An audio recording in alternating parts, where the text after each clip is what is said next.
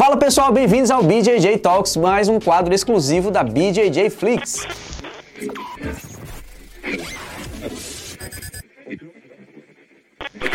Mas antes de começar o nosso episódio de hoje, eu vou pedir para você curtir e compartilhar esse vídeo e não se esqueça de se inscrever no canal, clicando no sininho porque você vai receber notificação quando um novo episódio entrar no ar.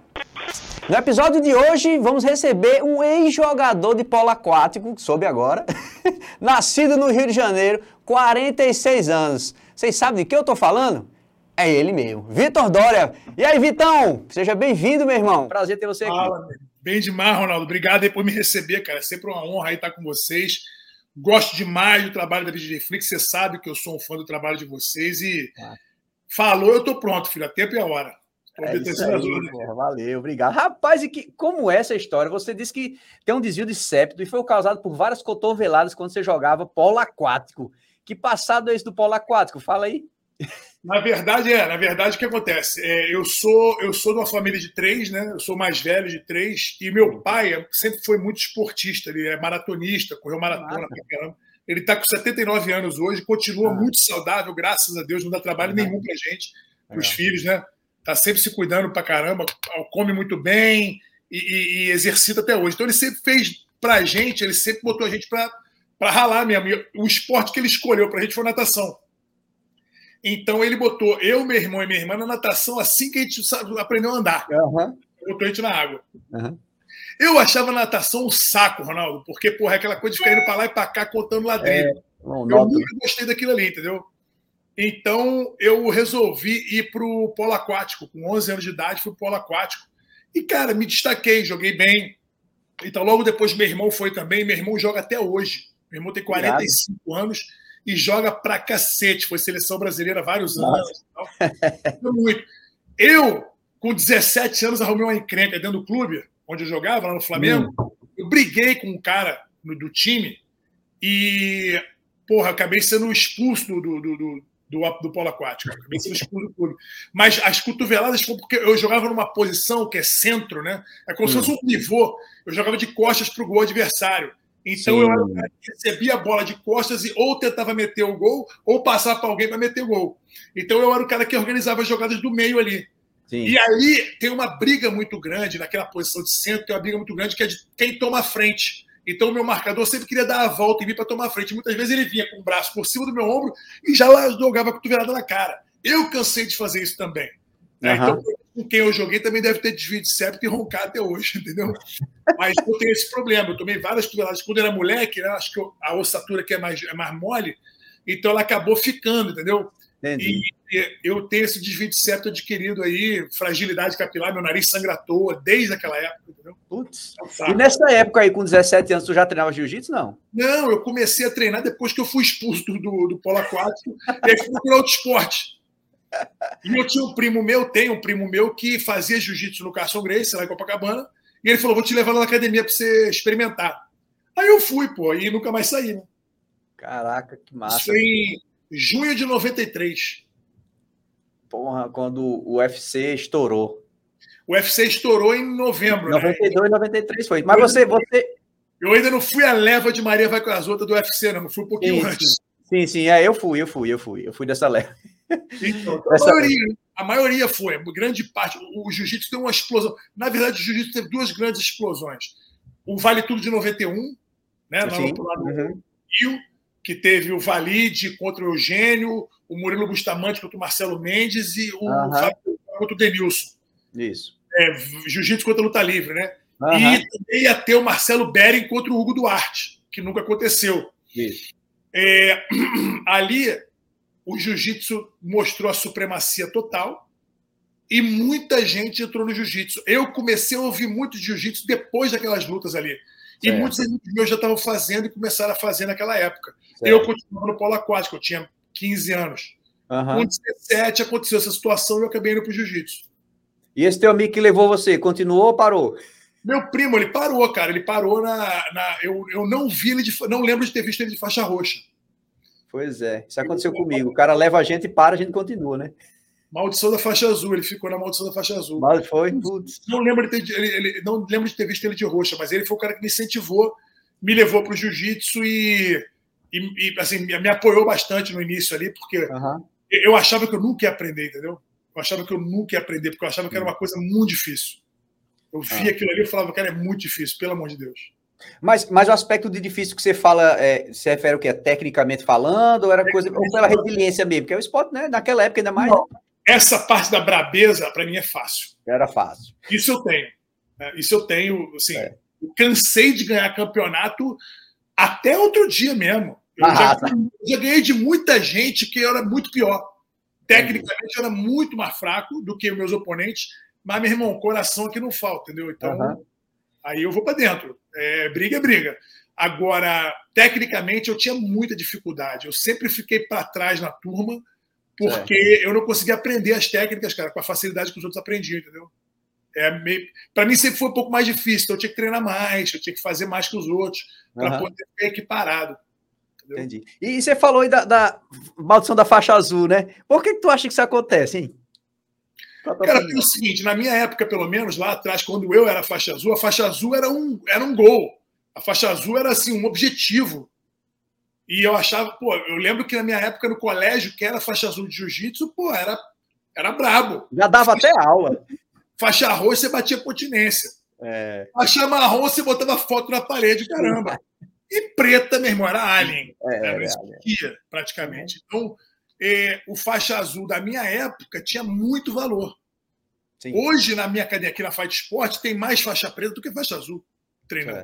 Uhum. Muito mais. Tipo, dobro de faixa preta no tatame de competição do que faixa azul. Uhum. Então, isso aí, eu, eu assim, eu, eu, acho que muita gente. E, e a faixa azul, pelo menos no Carson Grace, a faixa azul era a faixa mais longa, né? O pessoal ficava muito tempo para mudar para roxa. Entendi. Então, era uma forma de. O, o mestre Carson, ele demorava 4, 5, 6 anos para passar um cara para faixa roxa, entendeu? Certo, certo. A cultura era essa. É, é porque da branca para azul, hoje, vamos dizer hoje, né? São outros tempos, né? Ela é rápida, né? Então é, é, como se o aluno ele conseguisse enxergar ali a curto prazo um objetivo para ele. Então ele se dedica, tá na branca lá, um grau, dois, três, quatro, ah, pega azul. Aí quando ele olha a roxa lá na frente, ele diz, putz, grila, vai ser foda. E tem o fato, o fator, os brancos atrás querendo matar ele, né? Então às vezes o cara, Sim. né? Tá, tá cansado e, cara, não vou treinar hoje não, que eu tô cansado, os caras vão me matar lá. E aí talvez ele comece a entrar nessa vibe e para. É, tem muito isso também, Ronaldo, mas é o seguinte, eu acho que principalmente o faixa azul, ele começa a aprender. Você tem muito faixa azul duro, né? Tem. Muito faixa azul bom de jiu-jitsu. Você larga no meio dos marrom dos pretos, o cara dá trabalho, entendeu? É. Uhum. É, e a disparidade técnica hoje ela é menor. Na minha época, a disparidade técnica era muito grande. Sim. Tipo, um roxa não tomava pau de azul, era raro acontecer. Hoje você vê muito. É, é, um marrom apanhado um roxa não acontecia. E preta não apanhava para ninguém. Uhum. É difícil. Até que lembro do brasileiro de equipe, brasileiro de equipe Sim. que existe até hoje, né? Que tem marrom e preta junto. Isso. Não era muito fácil o marrom ganhar de um preta. Né? Não era muito fácil, mas acontecia. É. Naquela época, bem menos. Hoje, Hoje é comum. Porra, você tem uns marrom que se jogar no Mundial de Preta ali, meu irmão, é capaz é. de morder medalha, entendeu? Verdade. Então, assim, a disparidade técnica, até por causa da. Eu acho que muito por conta da, do cross-training, né, das pessoas irem nas outras academias, uhum. isso virou uma coisa normal. E principalmente a internet, né, a, a disponibilidade técnica, o DJ Flix mostrando um monte de coisa, uhum. é, e todos os outros canais, todas as outras plataformas mostrando muita coisa, YouTube por si Sim. mesmo uhum. botando muita coisa, muita gente é, é, botando muito conteúdo de jiu-jitsu e as pessoas aprendem. Elas aprendem, entendeu? E a, e a geração nova que tá, já nasceu acostumada a aprender na tela do computador facilita Sim. muito mais, entendeu? Sim. É, a gente passou uma transição aí é, dessa coisa do, do digital, né? É, eu, eu, lembro que antigamente tinha umas fitas VHS, né, da galera lá toda, né? Depois passou para DVD. Eu acho engraçado que hoje em dia as pessoas chamam de DVD, né? Mas não é um DVD, não é um DVD mais, né? Não nem, tem mais nem né? Isso. E aí, é, uma certa época, a galera consumia muito no início, quando era mais escasso, depois começou a consumir, e aí teve uma época ali, é, e eu, eu lembro desse papo, eu acho que até eu lembro você falar alguma coisa sobre isso também, né? Claro, jiu-jitsu se aprende na academia, certo? Sim. Agora, tem pessoas que conseguem ir na internet, ver um vídeo ir lá na academia e aplicar. Sim. Tem pessoas que vão ver centenas de vídeos, não vão aprender nada e não vão conseguir fazer nada mesmo treinando mil vezes. Né? A gente sabe disso. Mas o conteúdo, ele é um conteúdo de estudo. Né? Então, teve uma época que houve essa crítica né, do conteúdo à distância. Mas, é, né? Então, você, você, já falou isso agora, tem muito material disponível, as pessoas de fato aprendem assim, é, elas pegam o que é positivo para levar para dentro da academia. Você, pelo, pelo que eu percebi, você é a favor disso, né? Muito. Eu sou muito a favor de todo tipo de, de, de ferramenta que dissemine o jiu-jitsu.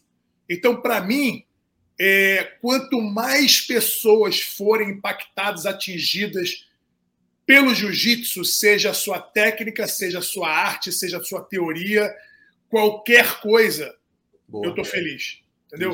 É, uhum. Eu não sou contra a Grace University, eu não sou uhum. contra o BE Fanatics, eu não Sim. sou contra quem aprende online. Eu acho que todo mundo vai. É, assim, se a gente quer expandir o jiu-jitsu, que é, eu acho assim, o nosso, o nosso objetivo maior é que o maior número de pessoas no mundo pratique jiu-jitsu, não só por conta de competição e tal, muito pelo contrário, eu acho que eu estava ouvindo o Fábio Gurgel falar ontem, ele hum. falando que acredito que 5% só das pessoas que praticam jiu-jitsu competem. Eu achei um número interessante, porque existe, porra, infinitas vezes mais pessoas que não competem, mas que fazem jiu-jitsu. Sim, sim, sim. estão ali é, é, é, tendo as suas vidas transformadas pelo jiu-jitsu, porque o jiu-jitsu nunca vai deixar de ser uma, um, um transformador. Então, quanto mais pessoas forem impactadas e transformadas e ajudadas pelo jiu-jitsu, pela sua disciplina, pela sua teoria, pela sua técnica ou pela competição, melhor é. Acho que o mundo melhora. O jiu-jitsu, para mim, melhora o mundo. Entendeu? Então, eu tenho essa, assim, é, é, essa máxima na minha cabeça de quanto mais disseminada for a informação do jiu-jitsu, melhor. Uhum. Tá. E aí a gente falando disso que você está dizendo, né, de pessoas que de repente não conhecem bem o jiu-jitsu, mas às vezes tem a oportunidade de participar de uma aula, de ver um vídeo, de ver um evento, né? Eu acho que isso é bacana. Então, quanto mais organizado a gente tiver, mais essas pessoas vão se interessar. E aí eu entro por outro caminho, que é o caminho da arte marcial, do jiu-jitsu, né? É, questão da, do jiu-jitsu competição, da defesa pessoal. A gente sabe que a defesa pessoal é uma porta importante para as pessoas que não conhecem o jiu-jitsu. Né? Como é que você enxerga essa, essa divisão que não, não deveria ser uma divisão, né? Ah, eu acho que não existe uma divisão, existe simplesmente um foco. É, muitas, muitas das agremiações, a maioria das, das, das academias, né, das bandeiras, elas focam, principalmente as, as provenientes do Brasil, elas focaram na competição. E não existe competição de defesa pessoal. Sim. Então, o que eu penso é o seguinte: é, as academias elas se fecharam para o consumidor normal para os 95% que a gente falou. Isso, e resolveu focar nos 5%, que são os casca grossa tal. Eu não vou dizer que isso é um erro, mas foi assim que a gente foi criado. Entendeu? É igual eu dizer para meu pai que ele me criou errado porque ele fez. Pô, mas ele era o que ele tinha para me dar. Era o tempo dele. Uhum. Exatamente. Então, eu não gosto, eu, não, eu não, não, recebo muito bem essa, essa crítica. Ah, a gente deixou de trabalhar, a gente cometeu um erro. Não foi um erro. Quem está falando ali também foi criado dessa forma. Agora, se você entendeu que, olha, poxa, existe um nicho, não é nem um nicho, né? Uma maioria de pessoas que querem fazer o jiu-jitsu, mas não querem competir, ou não estão preocupadas com isso, você, como, como serviço, como empresa, né? Que uma academia. Exato. Há pouco, pouco tempo para cá tem sido vista, o, o, dono da academia tem se visto como empresário né? mas é um business como qualquer outro, né? que tem que pagar conta, que tem que né, ter funcionário, que tem que estar organizado e tem que estar no azul, senão vai ficar no vermelho, não fica sustentável. É, existe um mundo muito maior, um universo muito maior para se atender do Sim. que o do competidor. E o, o, o, erro, entre todas as aspas, foi tentar transformar todo mundo que entrava na academia em um competidor, em um casca grossa.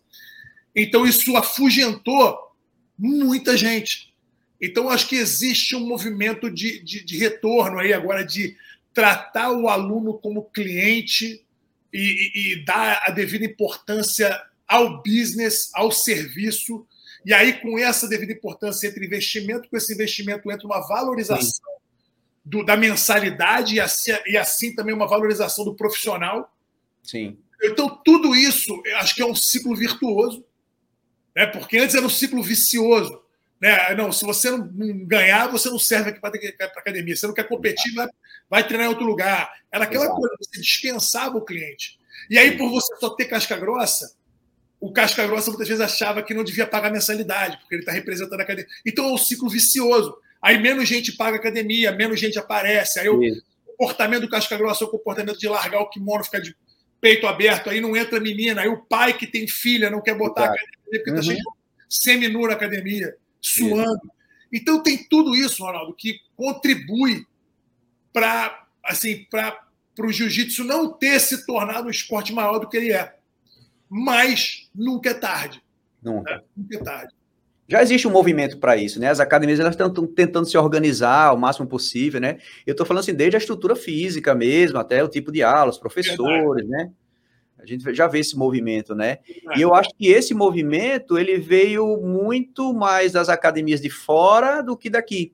Porque eu acho que muitos brasileiros que foram para fora viram a necessidade de ter uma academia mais organizada, atender mais pessoas, e acho que isso refletiu aqui também, né? É verdade. Você hoje tem academias. É, eu tive agora no Brasil semana passada, né? Eu estava lá em Belo Horizonte, fui visitar uns amigos meus. Sim. E fui visitar a Grace Barra BH. Eu vi lá, eu vi. Rapaz, que academia linda. Que academia linda. Assim, uma recepção de alto nível, uma lojinha bacana, Legal. um freezer com bebida muito boa, com água de coco orgânica, com tudo assim, muito, um negócio muito organizado. Tinha um monte de casca grossa lá dentro, um monte de brabo. Mas academia bonita, organizada, vistosa, um lugar bom, uma entrada bonita, logo na parede, um negócio assim comercial mesmo, entendeu? Muito Sim. bom. Uma sauna, Ronaldo, que em poucos clubes tem. Uma sauna de altíssimo nível, entendeu? Eu pagaria a academia feliz para fazer a sauna. muito boa sauna, chuveiro para um vestiário muito bom e tal. Irado. Então você tem como a Grace Barra BH, hoje várias outras academias Sim. estão realmente se importando com o atendimento ao cliente, com o serviço melhor, e não só com a, com a casca grossista, entendeu? Isso é Sim. muito bom. Não, com certeza, com certeza. É... Você falou de casca grossice, né? Hoje em dia, com esse formato novo de academia, acho que é, é fácil entender o seguinte: é só separar os casca grossa, né, cara? Bota os casca grossa para treinar aqui no horário, bota outro horário para treinar a galera aqui na casca grossa, né? Então, tem se feito essa divisão, né? Não se misturar a galera que quer competir, que é mais dura, quer fazer um treino diferente, né? Antigamente não tinha isso, era todo mundo junto e só era quem sobrevivia, né? Ficava quem sobrevivesse ele ao treino. É exatamente isso, era seleção natural. Se você não morresse, você virava bravo. É. Eu lembro, a primeira academia de jiu-jitsu que eu fui, eu não treinava ainda, aí o cara terminou a aula, o professor chegou para mim e falou assim: e aí, aguenta aí? O é. convite do cara. Aguenta aí? Eu falei, aguenta. Mas eu vou te falar, Ronaldo, essa cultura levou a gente a ganhar. Né, eu, com certeza. O UFC, né? Um, dois, três, uhum. o Royce Grace, que não era o maior expoente da família, nem de perto, Isso, ganhando de todo mundo, né? Isso. Eu achei que fosse uma estratégia muito interessante eles botarem um cara como o Royce, que não era um cara expoente e, não era um cara fisicamente avantajado, Sim. Ah, por que não botaram o Rickson? Porque não é ter graça, não é nem vender. É, eles é. falaram sobre isso. Né? Então, aí botaram o Royce ali, que era o cara mais tranquilo. O Royce ou o Royler, né? Só que o Royler ainda era muito melhor do que o Royce. Uhum. Então, é, botaram ali e ali, dali os caras viram, não, realmente esse jiu-jitsu aí é complicado. O negócio é, é muito bom, porque se você for ver lá atrás, o UFC foi, foi feito não para ter confronto de fulano contra ciclano. Não é o Vitor contra o Ronaldo. Era o jiu-jitsu contra o karatê. Era o judô contra o sambo. Era o wrestling contra o taekwondo. Era duelo de artes para ver qual era a, a, a, a arte mais, mais eficaz. E ficou muito claro nos primeiros anos ali que o jiu-jitsu era, era a arte mais eficaz e continua sendo, mesmo que você não tenha um atleta, por exemplo, um lutador que não seja base jiu-jitsu, ele começou a treinar jiu-jitsu para ser o campeão que é. Entendeu? Sim. No mínimo para saber evitar o confronto sim. no chão e sim, conseguir se defender ali, entendeu? Então aprendeu-se muito. A gente começou a falar disso sobre, por causa da pergunta que você fez de defesa pessoal. É, eu acho que a defesa pessoal é parte integrante do jiu-jitsu e lamento ela não ser ensinada com afinco nas academias. Lamento muito, lamento muito. Eu aprendi um tanto de defesa pessoal, não era também, lá na Academia Carson Grace, não era prioridade, nossa prioridade sempre competição, mas o meu professor Marcelo Alonso, ele sabia muito de defesa pessoal, mestre Carson Grace Júnior sabia muito de defesa pessoal, então a gente aprendia, tinha dia que a gente fazia defesa pessoal, eu sinto falta e gostaria de saber muito mais, gostaria de, de praticar mais, e acho que é um tremendo de um filão para uma academia. Se eu tivesse uma academia, certamente defesa pessoal seria uma matéria como matemática é na faculdade, entendeu? Sim, sim. É, a minha academia aqui, quando eu abri, foi padrão, né? Eu fiz justamente essa escolha que você falou dos 95%. Pô, bicho, tem todos os 95% que ninguém atende. Eu quero atender esse povo aqui, né? Cara, defesa pessoal, linguagem para essa, essa galera é defesa pessoal, não tem outra, né? Mulher, criança e tudo, né? Sim.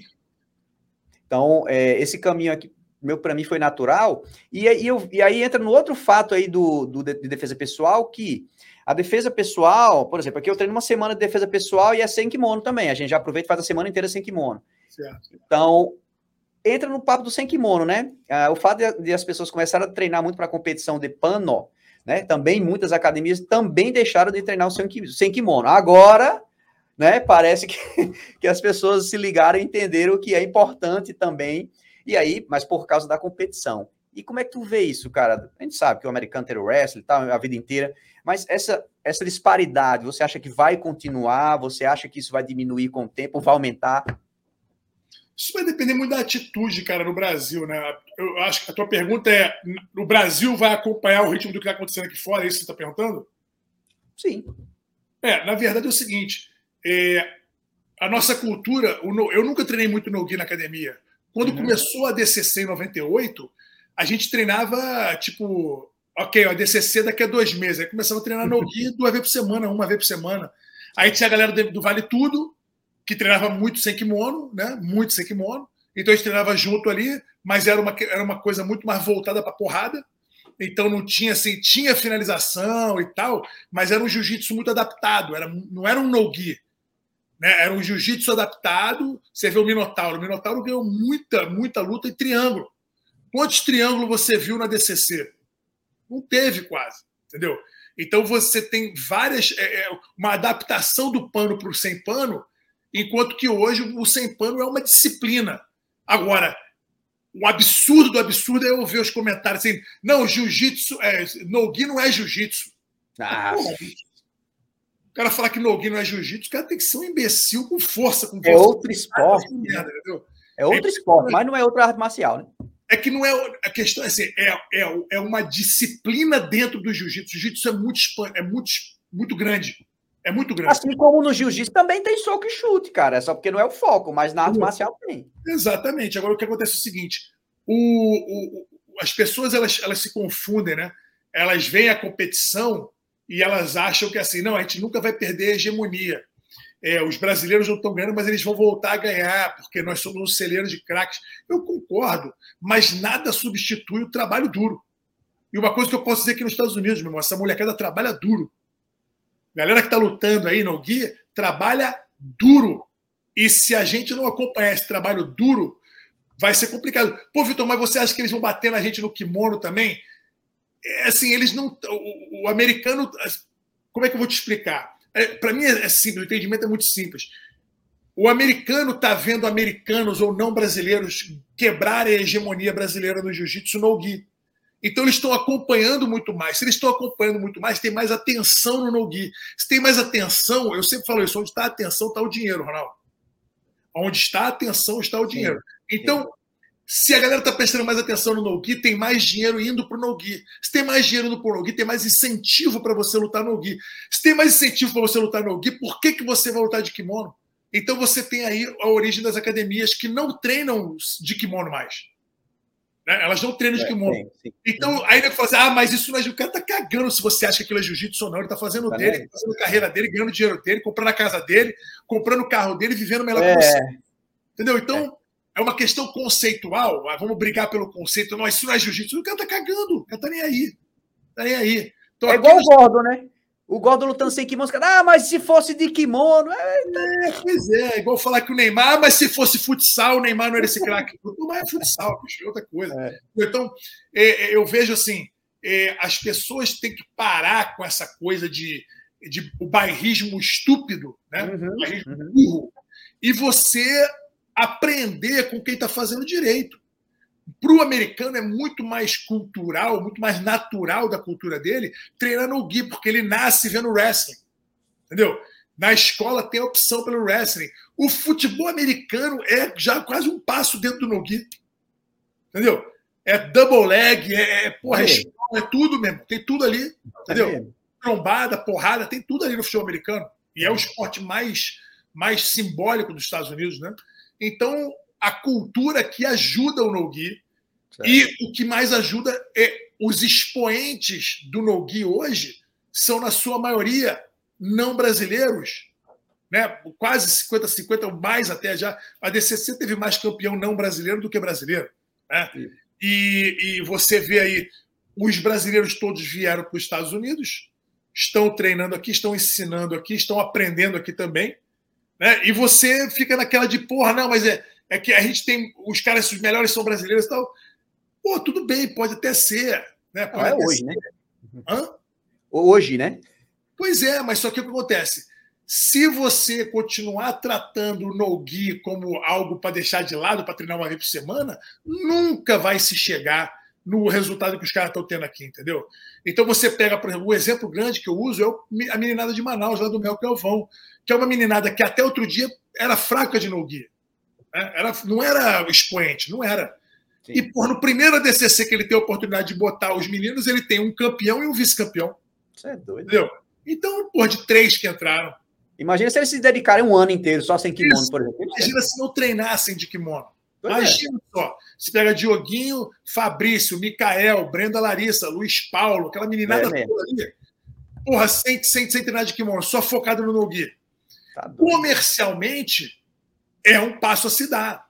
Sim. Comercialmente pode fazer sentido, mas culturalmente para a gente não faz sentido. E eu acho que para o jiu-jitsu também não faz sentido, porque você não pode diminuir, você pode focar, mas você não pode diminuir as suas habilidades. Você tem que expandir. As pessoas me perguntam, Vitor, você acha que o Nogi é uma evolução do jiu-jitsu? Não. Sempre, sempre existiu o Nogi junto com o kimono. Agora, a prioridade que a gente dava sempre foi para o kimono. É uma questão de priorizar. Se você começar a priorizar o no-gi, é natural que o seu no-gi faça assim e provavelmente o seu kimono comece a baixar. Claro. Mas, mas, aí vem um, um parecer, uma, uma maneira minha de ver. O no-gi ajuda muito mais o kimono do que o kimono ajuda o no-gi. É, muita gente diz ao contrário, né? Pois é. Eu acho o seguinte: você pegar um cara especialista em no-gi e jogar ele no campeonato de kimono, ele não arruma nada. Você pegar um campeão mundial de kimono e jogar ele no Nogi, ele se vira nos 30 Sim. e ganha muitas vezes. Sim. Ganha. Né? Por exemplo, você agora tem um quebrador de paradigma aí, que é o Nicolas Meregali. Ele está treinando Vou falar nele. meses. Mas aí você está falando de um garoto prodígio. Né? Um prodígio que está treinando com outro prodígio comandado Sim. por um outro prodígio. Sim. Então você tem ali o, o, o, o clima. Cenário ideal. Né? O cenário ideal, exatamente. Você tem um Mas cara... você esperava. Você esperava que o Nicolas tivesse uma performance assim no Senkimono quando ele migrou? Tão rápido? Quando ele migrou, não. Quando ele migrou, eu fui vocal ao dizer que não, não vai arrumar nada na primeira luta dele contra o Arnaldo Maidana. Só que eu não contava que o Arnaldo Maidana ia dar aquela amarelada, entendeu? E aí o Nicolas foi lá e finalizou ele. Mas numa luta não vou dizer feia, mas o, o, você via que o Nicolas não tinha o trejeito ainda ali de lutar. Uhum. Porra, mas ele evoluiu absurdamente da primeira para a segunda luta, que aí ele deu, assim, teve a esperteza de lutar, aceitar uma luta com o João Ninguém lá, e aí ele deu um pau no cara, foi um dia de treino para ele, bateu no cara. E para mim, a prova de fogo e o cala-boca final foi quando ele ganhou do Lovato. Tá doido. Ele ganhou do Rafael Lovato Júnior. Como ele ganhou no Russo One, foi a prova de fogo. Porque o Rafael Lovato Júnior não só é um campeão mundial de kimono, mas é um campeão mundial sem kimono, campeão do Bellator. Pensa num cara que é all around. É o Rafael Lovato Júnior. E o Meregali foi lá e esculhambou. Entendeu? Esculhambou. E aí, e aí, no ADCC, cai deles lutarem de novo. E o Meregali ganha de novo. É tá entendendo? Então, realmente, o, o Nicolas Meregali merece um lugar especial nessas análises, é, porque ele é um garoto diferenciado. Só que ele sempre disse que ele era. E algumas é, pessoas, como eu, duvidamos. Talvez por conta do, do, da instabilidade mental dele, muitas vezes. Eu achei que ele, ah. em alguns momentos da carreira dele, ele, ele, ele teve uma instabilidade emocional, mental, psicológica. E ele mesmo confirmou isso. Eu passei por tempos muito difíceis e tal. Eu vi ele falando isso. Então, isso Sim. tudo casa. E eu tenho um respeito muito grande por ele, principalmente pelo desejo dele de melhorar. Eu respeito muito isso. Eu sou assim, uhum. admirador das pessoas que saem da sua zona de conforto e conseguem virar expoentes em outra coisa. E ele está se tornando esse cara aí. Entendeu? Eu, quando eu vi ele ganhando vaga para DCC, eu falei, puta, não vai arrumar nada. Aí vai lá e tira duas medalhas. Mas quando ele chegou no DCC, eu já falava, cara, não, Menegali não dá para duvidar do cara. Ele é diferenciado. Então tem, Ronaldo, tem meia dúzia de três ou quatro que vão contrariar essa, essa teoria. É. Como é o Menegali, como é o Fabrício Andrei, quando chegou aqui na academia, não sabia onde botar a mão no Nogui. E hoje é um artista. É um artista. É um artista. Agora, você pegar um Nick Rod, por exemplo, joga ele no kimono. É, ele não vai arrumar nada. Ele arruma alguma coisa lá. Vai arrumar nada. Entendeu? Vai arrumar nada. É, dizem, né? Até o próprio Meregali falou isso, o Nicolas falou que o Gordon tá treinando de kimono com ele de vez em quando e tá complicado arrumar alguma coisa com ele. E aí a, a, a, Só falta essa, hein? Pois é.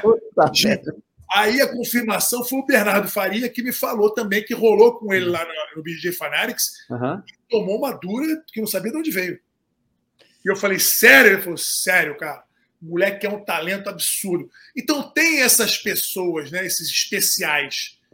Que o Meregalha é um especial, Mikael ah. Galvão é um especial, é, é, é, é, o Gordon é um especial, o, o, garoto que eu acho especialíssimo, o Josh Cisneros, é um garoto especial, excelente no kimono, excelente sem kimono. Você tem vários meninos aí que são o Renato Canuto, entendeu? Muito bom de kimono, muito bom sem kimono. Tem o Cole Abate também, né? Cole Abate. O garoto. Cole Abate eu não falo muito porque ele. Eu fico preocupado, porque é muito novo. Muito, muito, muito novo. Né? Então, assim, ainda não deu tempo, mas está se mostrando um garoto especial, como era o Rafael Mendes. Isso. Né? Ele, com 2009, foi campeão da DCC é, com 19 anos. 19, uhum. é, 2009 ou 2011, não lembro. 2009, eu acho. É, e já era campeãozaço de kimono também, entendeu? Então você tem os especiais. Você realmente tem os especiais, os, os fora da curva. Uhum. O Marcelo Garcia, né, por exemplo. Marcelo Garcia, mas eu acho que o Marcelo Garcia. Não estou lembrando agora, mas o Marcelo Garcia tinha sido campeão de kimono antes do primeiro DCC dele? É, ele, ele, foi, ele ganhou de marrom, né? No DCC. Ele era ah, faixa marrom. Então, ele era marrom, pois é, mas ele tinha ganho de kimono eu já? sim, eu acho que já. Ele ganhou em todas as faixas? Não lembro. Aí não sei. Eu, eu, realmente não lembro. Eu acompanhei o Marcelo, mas só que, assim, no início da carreira dele, eu estava muito voltado no meu trabalho. Então, foi um tempo. E eu estava com a lesão da minha coluna. Demorei dois anos, quase três anos fora do jiu-jitsu, praticamente, Caramba. até melhorar minha coluna, minha lesão na coluna. Então, eu não acompanhei, assim, acompanhei, mas não no detalhe. Você sabe quem já foi campeão em todas as faixas de kimono, em todas as faixas sem kimono? Quem? Campeão mundial, Thalisson Soares. Thaleson Soares. Foi campeão mundial em todas as faixas, de kimono e sem kimono. Mas aí você vê, é, ele, não, ele não entrou. Eu não sei se nem se entrou na seletiva. Não, não entrou na seletiva. Não, não entrou não, não entrou não. Era um menino que tinha que estar lá na DCC. Só é. que ele é muito pequenininho pro 66, né? Talvez seja isso. É, ele é muito pequenininho pro 66, ele é galo. Talvez seja. Cara, falando de ADCC aí, né? A gente tava lá juntos, hum. você comentou também o evento. Muitas coisas inusitadas aconteceram ali, algumas lutas, algumas conquistas, quebra de recorde, né? Tivemos, tivemos algumas coisas ali. É... Qual foi o seu ponto-chave ali do evento? O ponto que você chamaria atenção, assim? Pode escolher mais de um se você quiser, mas que te chamou a é, atenção, é, Marcos? escolher um só, Ronaldo, porque esse ADCC foi o quebrador de paradigma, o quebrador de banca. Eu vi todos os ADCC, desde 98. Né? Os quatro primeiros que foram em Abu Dhabi, foram eventos organizadinhos, bonitinhos, mas foi lá no, no, no ADCC, que é o Abu Dhabi Combat Club. Né, isso, que é, um, isso, é um galpão lá. Uhum. Isso, então, foi ali, com a presença dos shakes e tal, foi muito legal.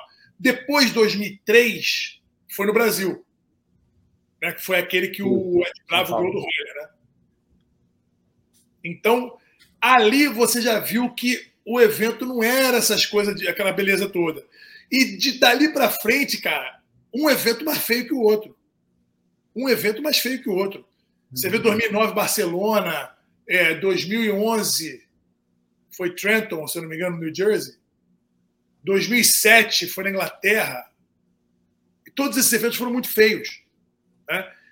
Aí 2013 na China, uma bagunça. 2015 em São Paulo, horroroso, feio, evento feio. 2017 foi o melhorzinho deles, que foi na Finlândia. É, foi melhorzinho deles. 2019 já foi 10 vezes melhor que 2017, ou seja, muito melhor do que tudo que tinha acontecido. Eu falei, nossa, a DCC virou um evento grande.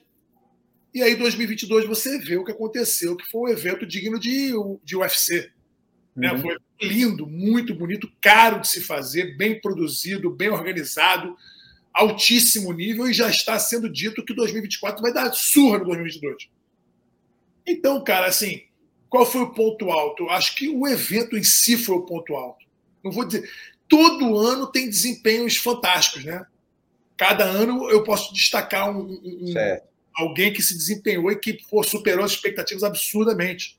Se eu tenho alguém para citar, é o Diogo Reis. Pouca gente dava o Diogo Reis como possível campeão do 66. Pouquíssima gente. Entendeu? Eu falei, é Diogo ou Fabrício, quem passar da luta. Eu tinha falado isso. Uhum. É, agora, ponto alto, para mim, foi o evento em si. Foi Para quem viu todas as edições, como eu, cara, ver o ADCC que se tornou 2022 foi emocionante uhum. demais. Legal. Foi bonito, fantástico. Foi ver assim, cara, quanta gente está vendo. Sabe, nunca teve um ADCC com tanta gente. Entendeu? Tão valorizado e a possibilidade de ser muito maior lá na frente, entendeu? Isso. É, é, tanto que ele vai, vai continuar em Las Vegas, né? Quando gente, eu estava é. lá, realmente a gente discutiu isso, a gente discutiu, cara, eu acho difícil sair daqui de Las Vegas, aí foi confirmado não ontem. Não tem porquê, assim, você pode até é, fazer o esquema. Eu acho que o ADCC ganhou moral, Ronaldo. É uma ideia, tá? Inclusive, ganhou moral para ser como se fosse uma Olimpíada do grappling. E aí, países se candidatarem a receber o evento e Sim. se organizarem para isso eu acho que é um movimento que pode ser fomentado pela organização da é. DCC. Você quer receber o DCC? A gente vai levar milhares de pessoas para sua cidade, Audiência, vão, encher vão encher restaurante, então faça uma campanha, bote uma grande investimento, faça um projeto de candidatura e a gente vai eleger qual é o melhor. Uhum. Eu acho que é uma possibilidade. O ADCC ele ganhou essa, essa, essa cara de assim, pô, eu quero, eu quero host uma DCC porque eu acho que vai ser boa para minha cidade. Isso. É bom para o local, entendeu? Exatamente. Eu Existe... vi esses dias, você, esses dias você postou o um livro aí, né? É, tá aqui. Lindo. Espetacular. É, Espetacular. Foi, a gente, foi a gente que fez, viu? Aí, muito bonito, cara. Top demais. Top demais o livro. É, Top cara, demais. deu um tra uma trabalheira, mas, porra, a gente ficou feliz pra caramba porque acabou que se tornou uma peça histórica. Né? Eu não queria deixar de comprar de jeito nenhum. Assim que saiu, eu botei meu pedido lá, entregou direitinho. Estou ah, feliz aqui com o meu livro. Legal. É, cara, a gente, é, nesse, nesse ADCC de 2022, né, é, tiveram muitas coisas diferentes. O, o, próprio Renato, né, chegou a conhecer ele pessoalmente também. O Renato Santos, ele teve um papel fundamental nisso tudo, assim, nessa, nessa percepção de evento, essa coisa toda do Roda Fama, do livro e tudo isso, né. É, ele se juntou aí com o Mo, com o Shaw e com o Seth, né, então formou esse, esse, quarteto aí que, que saiu de fato esse evento, que desde o início assim já, já tinha essa ideia de, porra, bicho, esse evento vai ter que ser o, o melhor de todos até agora, né? Sim, e foi. Então, e foi, né? De fato foi. É, inclusive já, já estamos falando internamente aqui no 2024 de coisas que podem acontecer daqui para lá, já está sendo trabalhado, vamos dizer assim. Legal, né? Dois anos antes, né? A gente já está falando sobre isso. Né? Legal. Né? Isso, isso, é só, isso só melhora a possibilidade. Eu acho que foi feito muito certo, né? É, existiu uma promoção antecipada do ADCC e eu acho que até as seletivas ajudaram nisso. Ajudaram. Uhum. É, algumas seletivas foram muito bem. A, a, do Brasil foi uma bosta, né? foi uma bagunça do cacete. Foi uma bosta. É, tem que ser feito melhor. Ah. É, assim, ruim em comparação com o que pode ser. É, você pode organizar uma coisa melhor. Você vê dos Estados Unidos aqui, hum. porra, muito mais legal, muito mais organizada. A de Balneário Camboriú foi uma bagunça do cacete, entendeu? um calor insuportável. A de São Paulo conseguiu ser pior do que a de Balneário, porque foi um lugar onde não tinha área de aquecimento, onde a arquibancada era terrível, o acesso era uma bosta, não tinha estacionamento direito. Era tudo que podia ser ruim naquela, na, naquela seletiva de São Paulo foi. Tudo que podia ser ruim. Fiquei impressionado. E não estou assim apontando dedos nem nada, só estou dizendo assim: podemos fazer muito melhor e devemos Sim. fazer muito melhor. Uhum. Devemos fazer muito melhor. Porque aqui nos Estados Unidos as seletivas foram muito bem organizadas, muito mais vistosas, muito mais bonitas. E, porra, coisa. Ah, Vitor, mas gastar uma grana na seletiva não vale a pena. Tudo bem. Não estou falando isso. Quem que vai investir? Não sei. Não sei quem que vai botar o dinheiro, quem que vai fazer acontecer, não sei. Né? De repente, é algo que o, o, o, ADCC mesmo vai bancar de cabo a rabo? Não, não é. Tem que ter um empresário, tem que ter alguém que vai fazer uma marca. Tal. Eu não sei. Eu só acho que a seletiva ela precisa ganhar um brilho maior, principalmente no Brasil. Até para que a gente possa fomentar mais a participação de outros expoentes do Brasil. Sim. Cara, Ronaldo, vou te falar sinceramente, cara, sem, sem, sem falsa modéstia. Aliás, ao contrário, né? É, é sem falsa modéstia, é isso mesmo. É, eu não podia chegar na, nas semifinais de uma, de, uma, de uma seletiva de ADCC no Brasil. Eu sou muito velho para chegar na semifinal. Tu foi o atleta mais velho, né? Na seletiva? Sim, sem dúvida. Agora, tem que ter nego. Tem, é, os caras têm que ficar melhor e tem que ter mais cara bom, mais brabo. Mas não está sendo interessante, entendeu? Certo. Então, acho que muita gente deixou de participar porque não, não viu muito interesse, não acreditou muito na coisa. E aí, mas, depois... mas você não acha que esse 2022 agora, o DCC principal, agora não vai acender um pouquinho dessa chama, não? A gente fala, ia falar isso exatamente agora. É, com o advento do ADCC 2022, acredito que vai ter mais gente disposta a, gastar dinheiro com isso e mais gente disposta a disputar para estar no 2024. Porque assim, eu, eu, eu, eu vejo assim, por exemplo, Mike Mussumessi, Gutenberg Pereira, caras que estavam convidados ou classificados para o evento principal, não disputarem, não sei se se arrependeram, mas não acredito que ficariam de fora de uma próxima. Mas o Berg não participou, ele, ele se machucou, não? Ou não? Ele estava machucado nas costas, cara. Ele estava ah, com lesão nas costas há um tempo, lutou no sacrifício na seletiva e precisava dar uma parada tal. E assim, ele estava focado em outras coisas, os projetos dele. Então, é. acho que, assim, apesar de eu. Assim, eu queria muito uma vaga, eu queria muito uma vaga. Mas é, entendo, cara, cada um está passando o seu próprio momento, entendeu? Sim. Teve algumas perdas na família, ele teve. Ele, assim, ele precisava passar o tempo com a família dele. É um cara que, assim, ele falou antes: não, eu vou precisar, vou precisar sair fora porque não, tô no momento, não é o meu momento. Uhum. Altamente respeitável, mas, assim, às vezes o, o, o, brilho de competidor olha e fala, não pode perder uma vaga dessa, tal, mas tem que entender o lado da pessoa, entendeu? Claro, claro. Cara, e vão vir os Opens, né? A DCC Opens agora vão começar a acontecer aí em vários países. Como Sim. é que você vê agora isso aí? É, mais uma vez, fomentar o no-gi, fomentar né, o jiu-jitsu sem kimono, o grappling, uhum. E quem ficar torcendo o nariz, ah, isso não é jiu-jitsu, é, vai perder o bonde. Aí o cara me fala que quer viver do jiu-jitsu, que vai largar a escola, vai largar o trabalho, não vai, a carreira dele é o jiu-jitsu, mas eu quero lutar só de kimono. Mas o mercado não está no kimono nesse momento. Certo. Nesse momento não está. Nós tivemos aí um evento grande que foi o Spider na Coreia, que o Kainan Duarte ganhou no peso pesado e o uhum. Levi Jones Leary ganhou no peso leve, que pagou 100 mil dólares. Foi o maior prêmio em dinheiro que o jiu-jitsu já pagou na vida. E nem isso fez fomentar. Entendeu? Porque talvez porque tenha sido na Coreia do Sul, e aí as pessoas não conseguiram ver, porque ao vivo foi 5 horas da manhã. Exato, é. Tudo difícil. Quase ninguém viu. Então, quase ninguém viu. Então, as regras do kimono têm sido é, é mais difícil de digerir para um público maior. Né? É, o, tempo de, o tempo de luta, não digo nem que é o problema, mas a, a, guerra do kimono é menor do que a guerra do no-gi. Né?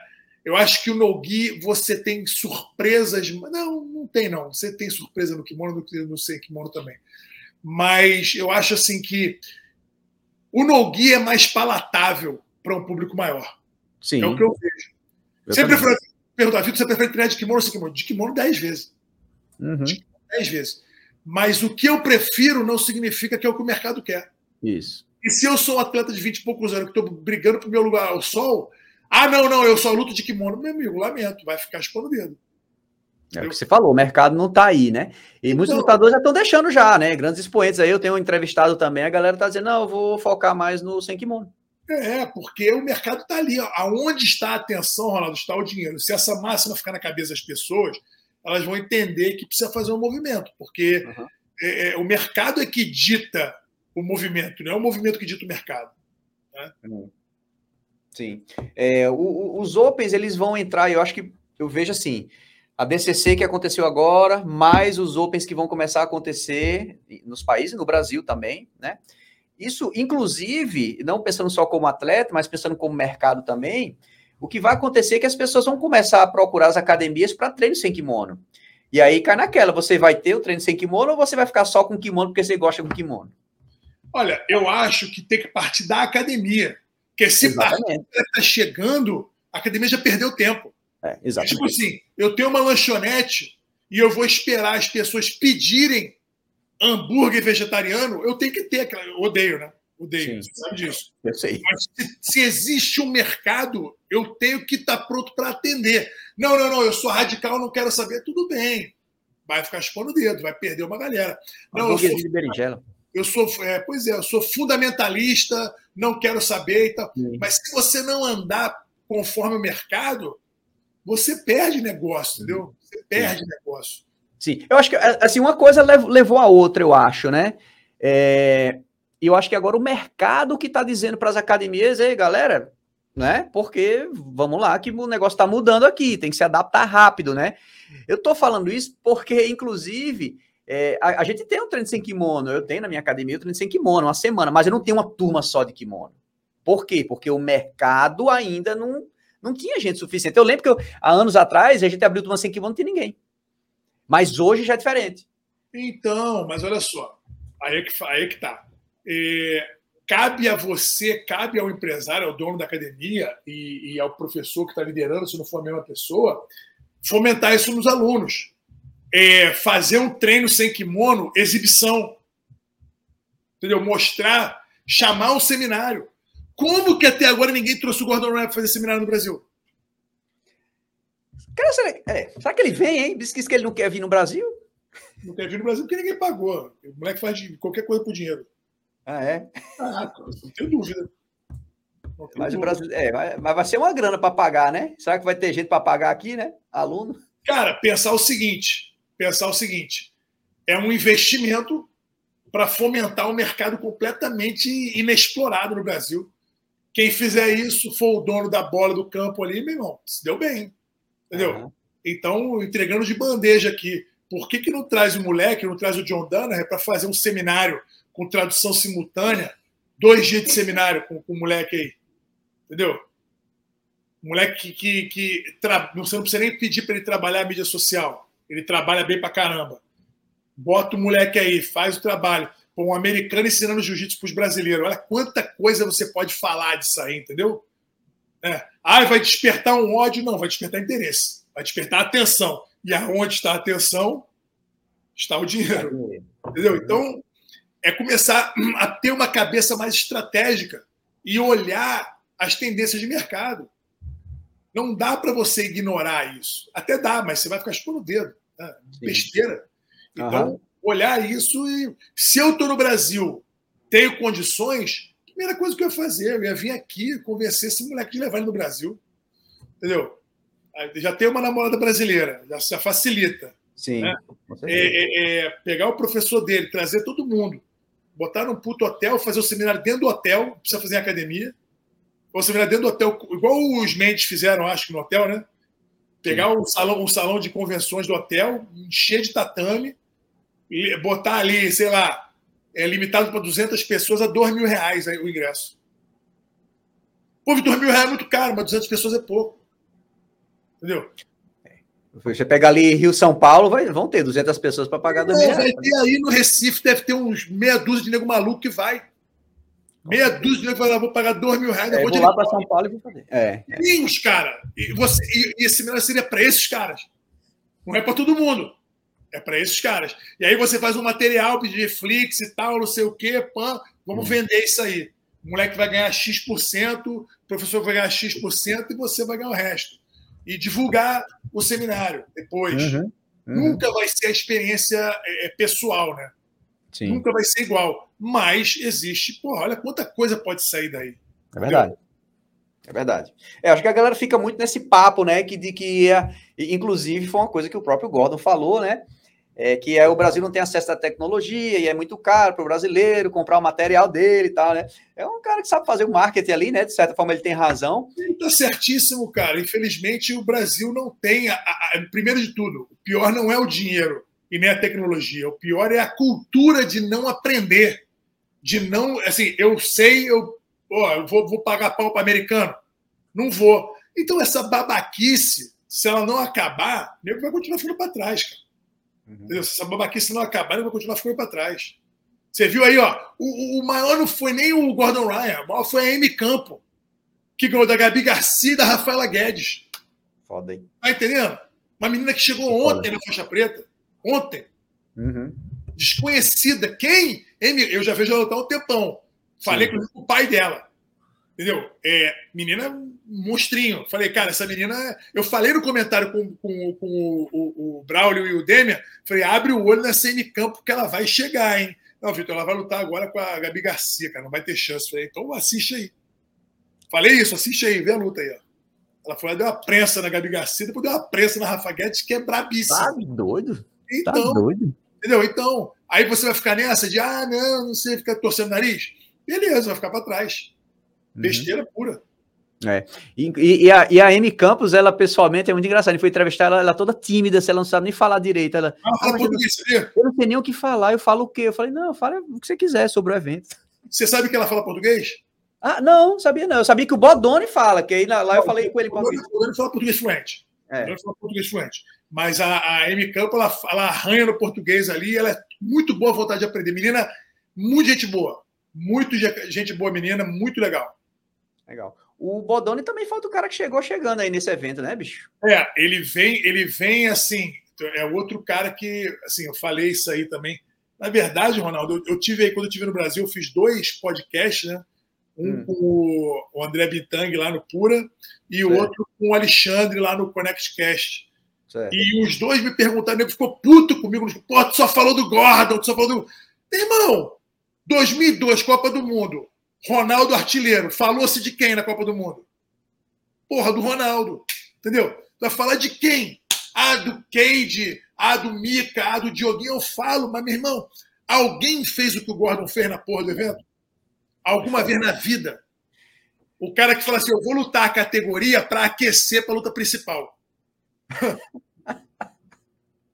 Entendeu? Ninguém nunca fez isso. É. Em 25 anos de ADCC, ninguém nunca lutou a categoria e a luta e a luta e a luta casada, a super fight. O cara faz isso, entendeu? Então vai ah, assim, em quatro categorias. Eu tô, eu, eu, eu tô constatando fatos, eu tô só apontando fatos. Não fica puto comigo, não. Não adianta, faz o teu lá. Eu sempre fui um crítico do Gordon. Entendeu? Da, da, maneira dele de falar, de agir, de pensar, de, de, de, Entendeu? Mas não dá, cara. Você olha o cara lutando, você, meu irmão, o cara que fez o que fez com o André Galvão. É. Meu, foi demais, foi demais. Ah, não mandou o André Galvão, passou do tempo dele. Aí, se fosse com outro cara, o André Galvão ia apanhar daquele jeito? Não. Então, meu irmão, então parar de querer tampar o sol com a peneira. nego ficar puto comigo, não adianta ficar puto. Acorda, ouve, acorda é. e vai se coçar, meu irmão e vai ter que engolir, porque é o cara que fala e faz, né? Porra, tem jeito, brother. É alegria que eu tenho de falar isso. Nenhuma. Mas você tem que falar. Não vou falar. Vou fingir que não vi. Você igual a Globo com o Bolsonaro. Ah, vou fingir que não vi que o Bolsonaro melhorou o preço da gasolina, que não sei. Não vou, não vou fingir que não vi. Porra. Entendeu? Cara, e, e, e me fala uma coisa. Ele, pessoalmente, você acha assim, você já conviveu ali com ele pessoalmente nos bastidores. Esse fala-fala dele é um fala-fala na real? É o que ele. É, ele é assim mesmo? O que, que você acha? Ou ele é, é marketing aquilo ali? Não é, ele é uma persona no, no, no, na internet e outra ao vivo. Ao vivo ele é um cara até meio tímido na dele, educado, na boa. Ele lutou com o Roosevelt. Na semifinal, eu estava no corner do Roosevelt. Terminou, ele veio, ele veio, veio, veio falar comigo, veio me cumprimentar. Eu até brinquei com ele. Falei, meu irmão, tu tem eu sou como eu te odeio. Ele falou, eu sei, eu sei. Entendeu?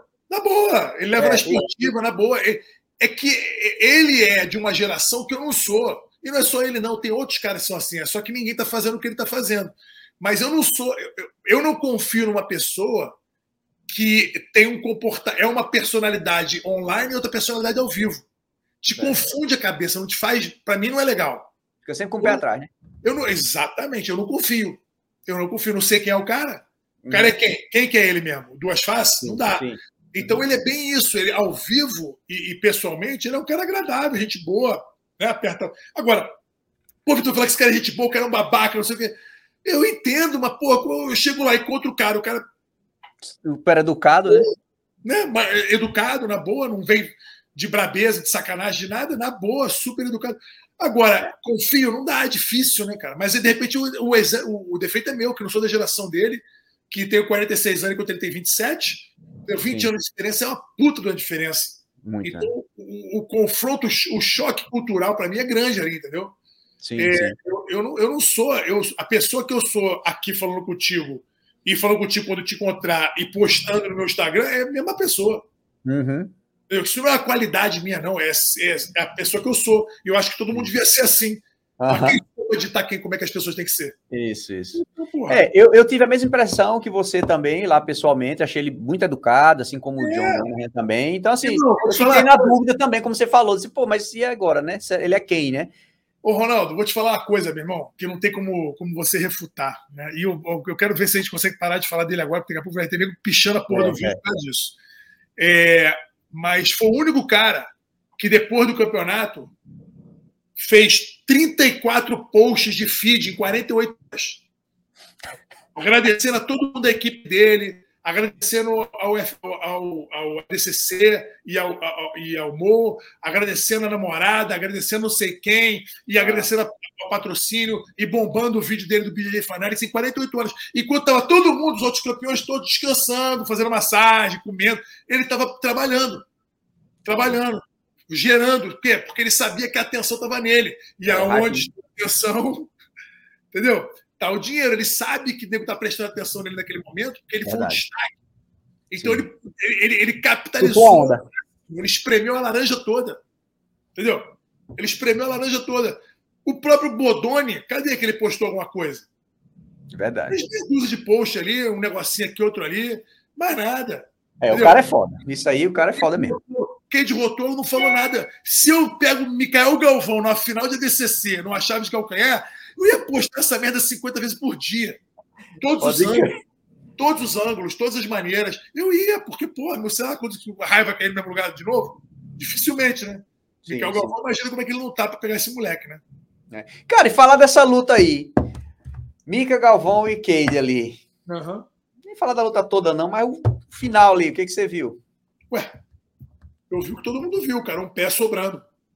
Sobrou um pé ali ele mordeu. Não tem. Pô, quando o Mick enrolou aquele pé que botou para dentro, assim, um, cuidado com esse pé aí. É, eu nem, eu nem pensei nisso, porque não só o Mikael é muito flexível, como se garante muito em sair de chave de calcanhar, como se garante muito em, em, em tirar a perna ali, como é muito mais forte que o Cade. Muito mais. É, o Mika é mais forte que um homem de 30 anos do peso dele. Certo. O Cade é um garoto fraco pro peso dele. Entendeu? Então, assim, a disparidade física é muito grande. No entanto, o Cade conseguiu botar um ritmo ali que o Mikael não conseguiu sair de baixo, ou talvez não tenha tentado, como o próprio Melgo Galvão falou, Isso. ele não tentou sair de baixo na hora que devia. Segundo o próprio Melgo Galvão, a estratégia do Mikael jogar por cima o campeonato inteiro.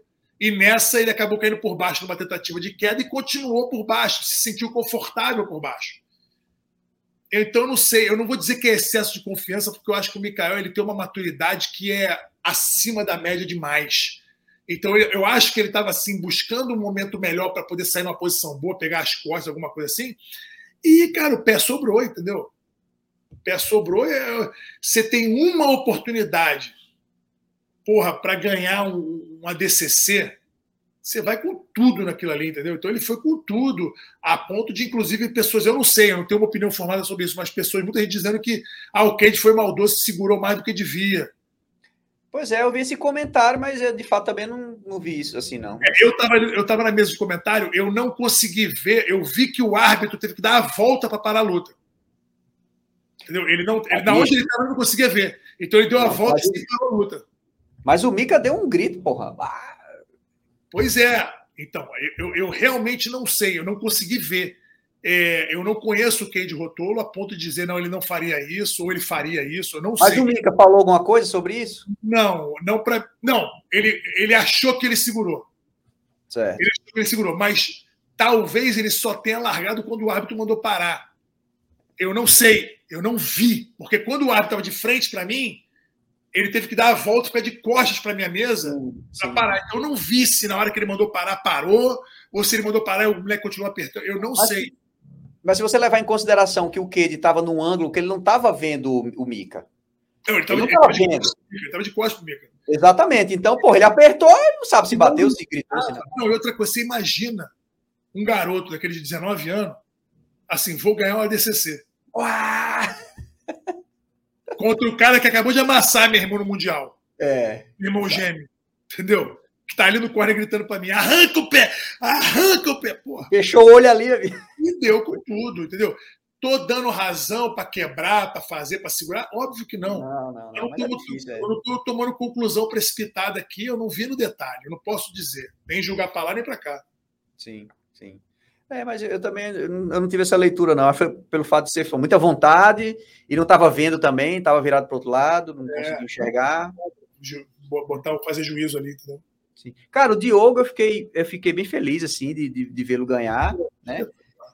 É, e eu notei né, nesse dia que a gente se encontrou na área de aquecimento lá, ele estava muito concentrado, assim, é, assim, pelo menos a leitura que eu tive dele, assim, parece que até dos três era o, era o que estava mais assim, porra, peraí, deixa eu, deixa eu me concentrar aqui, deixa eu prestar atenção no que está acontecendo, sabe? O Mika sempre relaxado, né, daquele jeito dele lá tal. Mas o Diogo, tá, eu, eu notei que ele estava muito assim, você estava mais próximo dele ali, não sei se, se, se é, isso é verdade, se procede, né? O que, que você acha? O, o, Dioguinho é o mais obediente dos três, até na minha opinião, é o mais, é o mais disciplinado taticamente, assim, para mim que vejo de fora. O Mel que nunca me disse isso, ele só me disse assim: vocês não conhecem o Dioguinho, você não sabe o quanto que ele é bom. Porque quando eu conheci o Dioguinho, o Mel que tem razão, ele estava voltando de uma temporada em Abu Dhabi, isso. onde ele ficou assim, muito fora do padrão dele de dieta, de treino e tal. Então, quando ele chegou aqui que eu conheci ele, ele estava muito abaixo do desempenho dele. Uhum. E aí, poxa, ele teve alguns resultados que não foram muito favoráveis. E foi assim que eu conheci o Dioguinho. E o Mel que falou: você vai conhecer o Dioguinho agora. Agora ele está em forma, agora ele está o bicho mesmo. E me impressionou. É, o Mel que sempre deixou muito claro que o Dioguinho é o mais disciplinado taticamente, é o mais disciplinado, assim, ele faz tudo a ser controle remoto. O Mel que tem o controle remoto na mão, o Dioguinho anda ali com for. Entendeu? Nossa. É impressionante, ele é muito disciplinado. Legal. Talvez seja o menos talentoso, talvez seja o menos talentoso de talento natural, mas parece ser o mais esforçado e o mais disciplinado. Massa. Vitão, tem as perguntas aqui. Manda. Chegou no Instagram. Vamos ver. Alguns acho que você já respondeu. Tu já teve vontade de seguir outra carreira fora o jiu-jitsu? Vontade não, mas já segui. O quê? Eu sempre amei o jiu-jitsu. Eu sempre imaginei que de alguma forma eu estaria atrelado ao jiu-jitsu e a minha vida é, é, é profissional estaria atrelada ao jiu-jitsu, não como lutador. Porque depois que eu tive aquela minha lesão no pescoço que eu te falei, é, eu, eu achei que os meus dias de luta teriam, teriam acabado. Hum. E eu tive que focar muito no meu trabalho, né? Eu estava num período muito difícil da minha vida financeira ali hum. naquela época. Eu estava numa época boa em 2001, 2000, né? 2000 para 2001.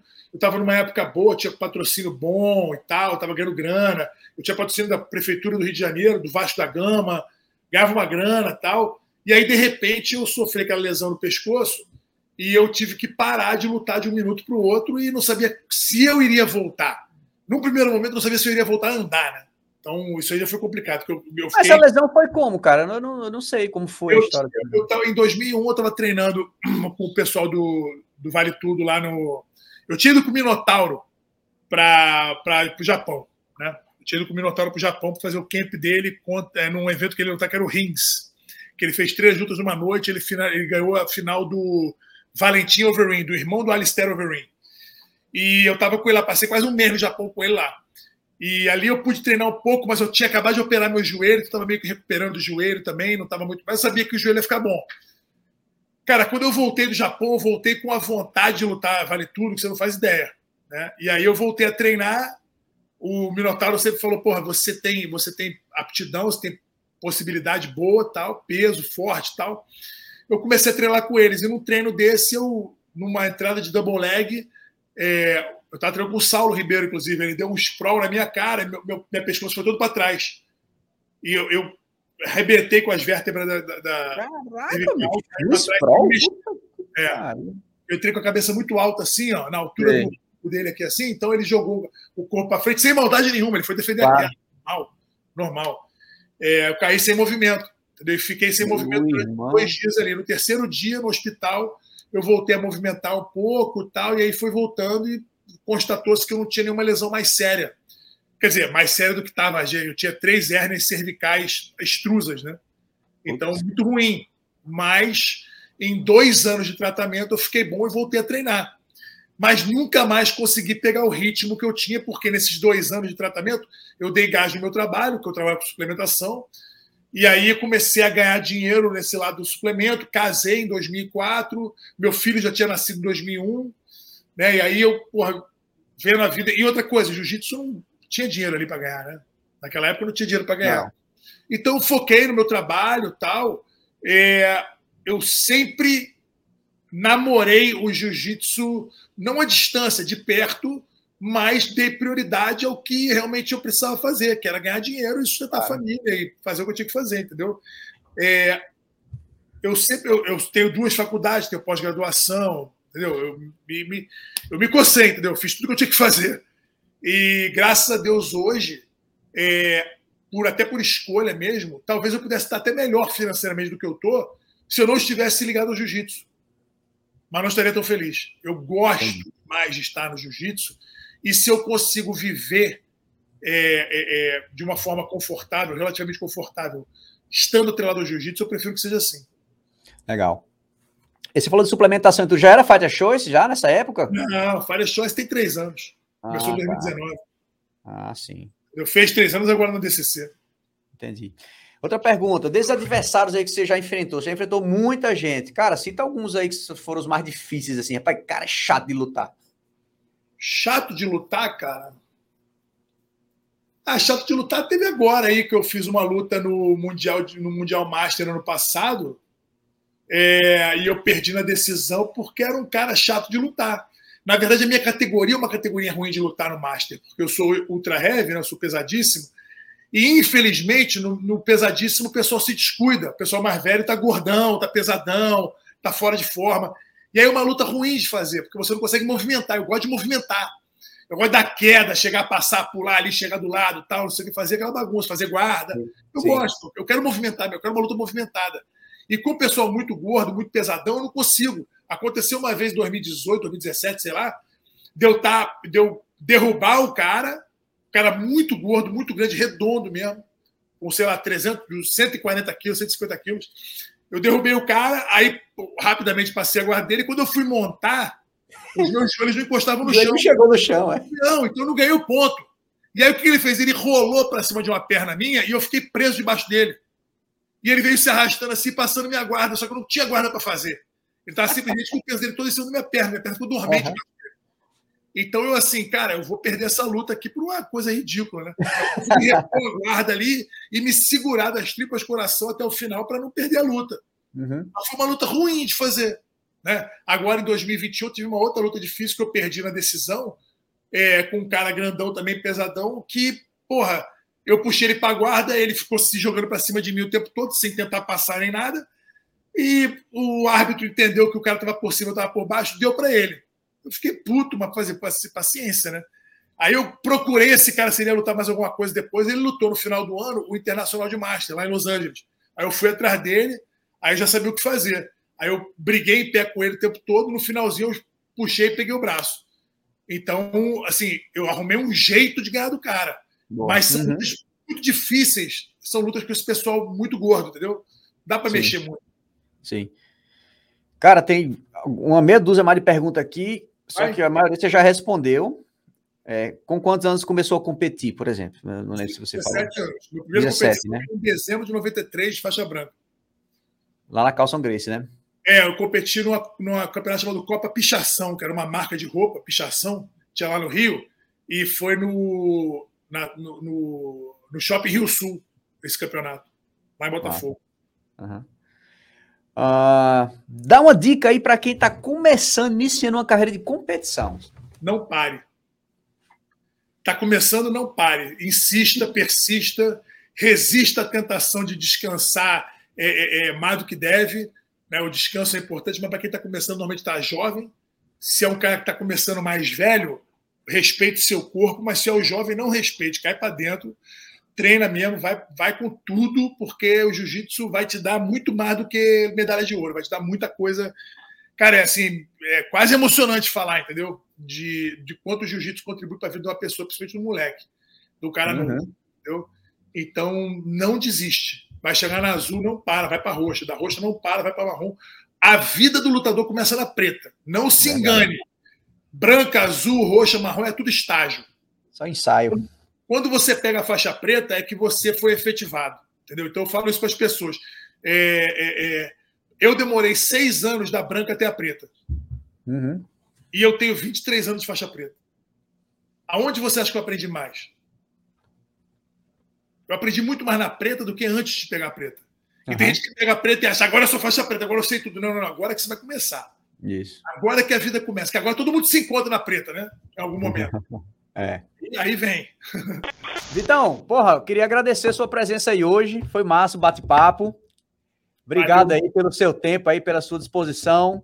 Você está no meio aí do, do seu treinamento, perder peso, deve estar tá até estressado porque não está comendo o que gosta de comer todo dia. Eu estou comendo o que eu gosto de comer, eu estou comendo menos. Mas é, não, na boa, tranquilo. É bem maior. É bem maior. E outra coisa, fazer a dieta e bater o peso é um motivador a mais, me deixa mais focado, entendeu? me deixa mais ah. ligado. Quando eu não tenho que bater peso, eu fico muito na, na, na bagunça, na gandaia, e aí chega no dia eu meio desfocado, mas batendo peso é legal que deixa o cara centrado. Legal. E você também lançou um curso aí recentemente, não foi? Como é, como é que é esse curso aí?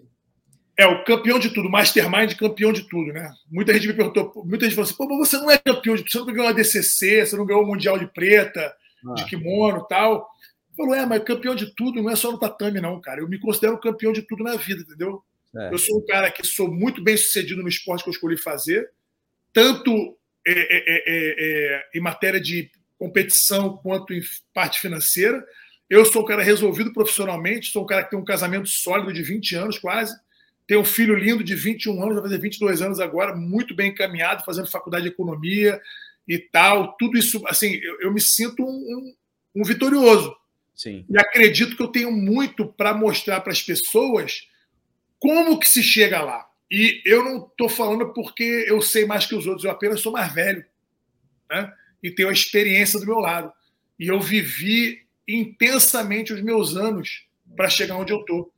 E como eu tenho uma memória muito boa, eu não esqueço de nada que eu vivi. Então, eu dividi no Campeão de Tudo Mastermind em blocos, foram seis aulas, é, é, é, as minhas experiências e tudo que eu aprendi com os meus, as minhas vitórias, as minhas derrotas dentro e fora do tatame, e o quanto que isso me tornou melhor como homem, como marido, como pai, como lutador, como empresário, tudo que eu faço está é, tá ali exposto, entendeu? Então, não só é, um, é, um, é uma maneira de você seguir um caminho de vitória, mas de você se inspirar na história de alguém. Massa. E aí, esse curso está disponível aonde? Como é que as pessoas acham isso aí? Você vai no meu Instagram, Vitor Dória, ali no bio tem ali o link já. Você clica ali e tá ali. Tá, as seis aulas já estão ali, você pode assistir, que essas seis aulas foram seis lives, né?